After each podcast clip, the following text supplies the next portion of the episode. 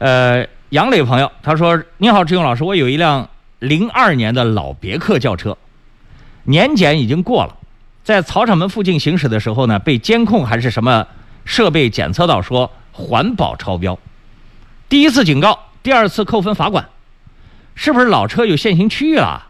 能否告知如何避开啊？谢谢。你也不给我讲你这个车是什么排量的车，你就你就问我是不是？”有限行区域啊，你让我怎么给你解答啊？目前南京对国一的汽油车、国三以下的柴油车是有限行区域的，绕城公路范围以内啊。但是你这款车是国几的汽油车啊？当时引导过这些车去报废，你零二年老别克卖不了几千块钱了，但是拿补贴可以拿到好几千块钱的补贴呢。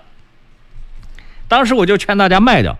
当，有些人呢，那会儿我在播这个限行区域公告的时候啊，有些人讲说，呃，我我收到这个志勇老师你播的这个公告了，但是我这个现行的国一排放的车，我仍然还不打算把它卖掉，我想收藏它。